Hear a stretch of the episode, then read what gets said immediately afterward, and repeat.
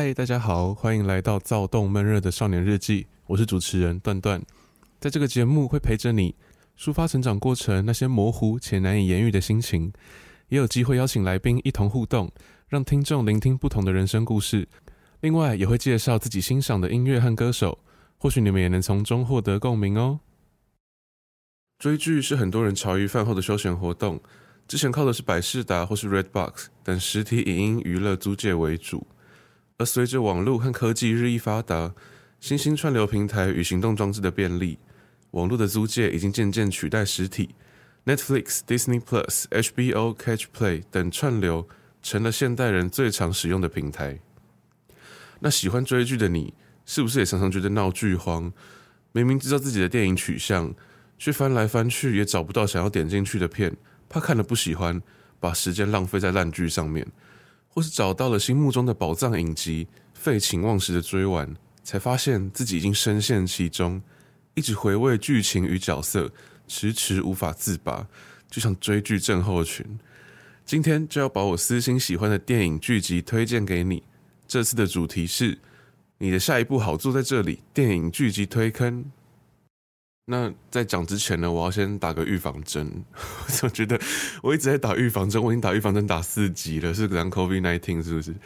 没有，反正我是用一个比较庸俗的角度，一个一般的民众去解析这些电影，介绍这些电影，所以那种专业人士啊，或者是专业科系的人，不要太期待会有什么哦分镜啊，或是什么敬畏的分析这样子，单纯当。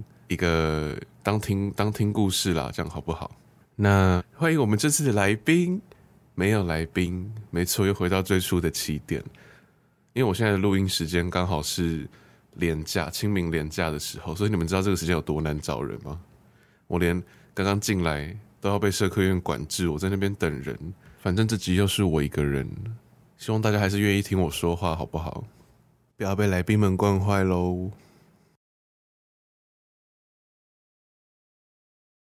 好，那我们现在第一个主题就是追完剧的空虚感，还有追剧的习惯。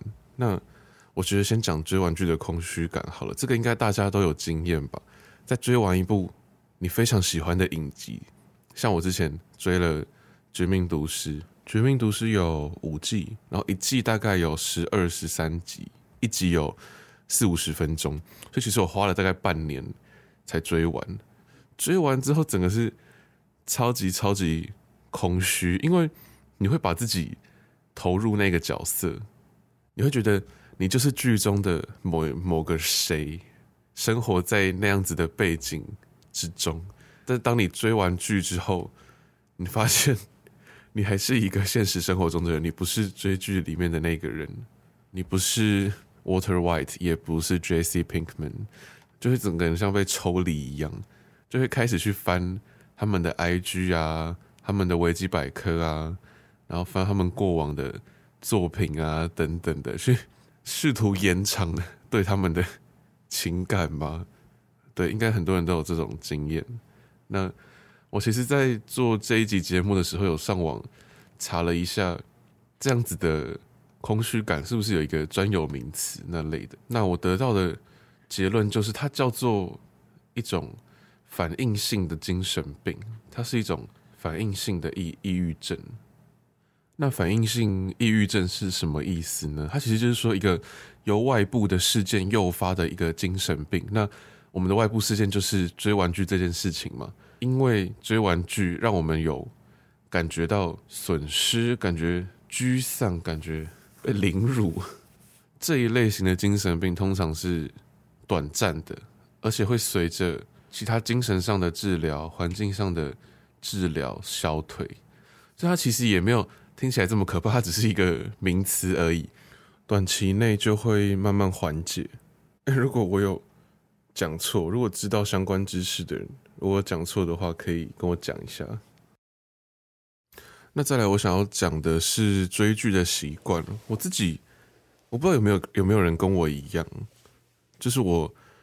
追剧的时候是完全不会开倍速的，因为我听过很多人是会开一点二五啊、一点五，因为现在 Netflix 好像还有我不确定 Disney Plus 是不是也是这样子？就是可以开倍速追剧，除了会用原本的速度追以外，我也完全不会吃东西或者是做其他事情分心，因为有些人不是会可能准备午餐、准备早餐，然后就把 iPad 放在他的中岛那类的上面，或是放在砧板前面这样子做菜，然后边看，但。我觉得这是个人习惯啦，因为我只要在追剧的时候分心，我就会觉得辜负了导演的苦心，你知道？因为他的每一幕，他每一个想要表达的场景，就算没有语言，也都是他费尽苦心拍出来的。所以我觉得要很认真的看，才能看到导演想要带给我们的，不管是视觉、剧情、演员的演技等等，不是只是单纯了解剧情就够了这种感觉。哦，也因为这样，我其实不太喜欢去电影院看电影。除了电影院本身要多花钱之外，你还非常有可能会遇到素质不好的观众，可能踢脚背啊，小孩在吵啊，然后吃东西咀嚼声音很大声啊，然后塑胶袋的声音，我就觉得哦，好分心哦。所以我通常都选择在家里关在房间，自己默默的追剧，这样才是我最享受的状态啊。但是我要说。追剧真的开心就好，好不好？没有什么对错。我每次在讲这种很有可能会被骂的事情。好，那话不多说，我们先来进入我们的主题二：台湾电影推坑，谁先爱上他的？不知道大家有没有听过这一部国片？它是邱泽、谢盈萱、黄圣球跟陈如山主演的。那邱泽的话，大家一定都知道，他们他近期有一部《当男人恋爱时》。非常红的作品，那还有也演了《小资女孩向前冲》《B 群女人》一些连续剧。谢盈萱的话，大家最熟知的就是她是剧场女王嘛，之前是从剧场转到电影界的。前一阵子在金钟奖上用《四楼的天堂》拿到了最佳女主角奖。我其实原本想要讲《四楼的天堂》，因为谢宇轩的演技真的是好到一个不得了，好到一个非常令人敬佩。还有。像《俗女养成记》也是哦，还有《孤味》，我今天要讲的真的是每一个都是实力派，讲都讲不完。那陈如山的话，他其实本业是大家知道四分卫嘛，台湾的乐团四分卫，他是四分卫的主唱，他其实不是专职演员这样子，但我觉得他演的还蛮好的，非常适合宋正元那个角色。对，我等一下会讲。那再就是黄圣球，黄圣球是非常年轻的男生演员。我之前看到凯和有在不知道哪里遇到他，我真的超羡慕的。那这部电影在讲的是一个男同性恋，叫做宋正元，他其实也有自己喜欢的男生，叫做高玉洁。可是被迫于社会压力的关系，他最后决定行婚。大家知道行婚什么意思吗？就是形式上有结婚，可是他们两个。可能貌合神离这样子，那他就跟他就为了要行婚而跟刘三连结婚，最后生下了儿子宋晨曦。那也因为这样的原因，如果以我们传统的眼光去看待一个家庭的话，其实最后的结局是不美满的。那剧情的一开始就在讲说，宋正元因为癌症的关系已经死亡了，而他在死后把保险的受益人给了高玉洁，刘三连但就觉得。超级不爽，因为你这个小王啊，对，他叫小王哦，不是小三。这电影里面有特别讲，因为他有那一根，所以三要加上那一根，这样子是小王。我是认真的。那这个小王高玉洁，他看起来就是一个非常放荡不羁的男人，就是那种坏男人，女女生会喜欢的坏男人。他把他自己的十几年的人生都奉献给了剧场，想要成为一个最专业的剧场演员。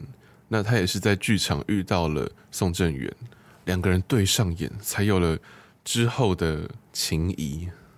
那刘三连这个角色的话，大家可以想象，她是一个婚后的大妈，甚至有点黄脸婆的感觉，因为他对他的儿子宋晨曦非常有控制欲。整部戏你可以看到刘三连一直在抱怨东抱怨西，抱怨说他的儿子为什么不好好念书。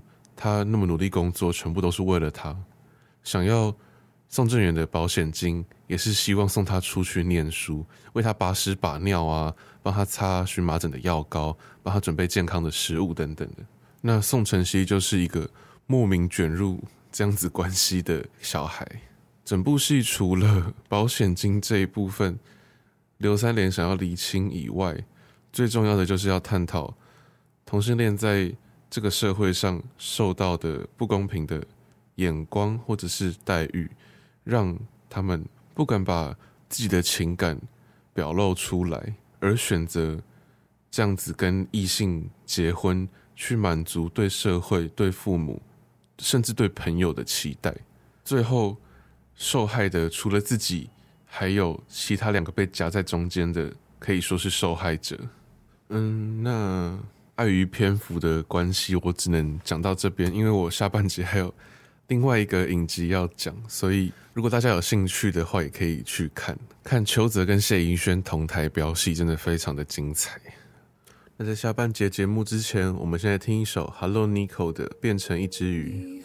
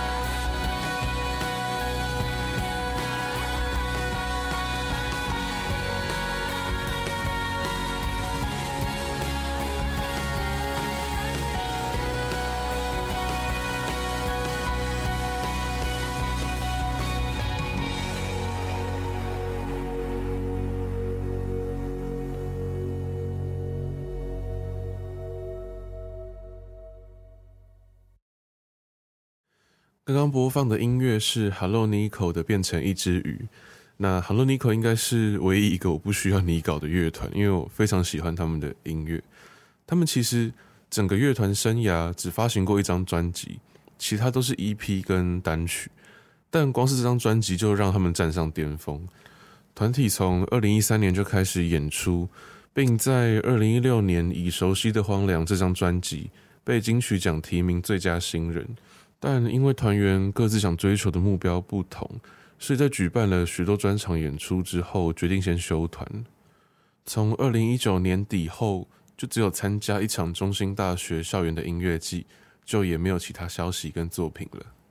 目前知道的只有乐团的鼓手关惠中自己有尝试许多抒情路线的电子音乐放在串流平台上面，也有邀请詹雨婷乐团的主唱合作。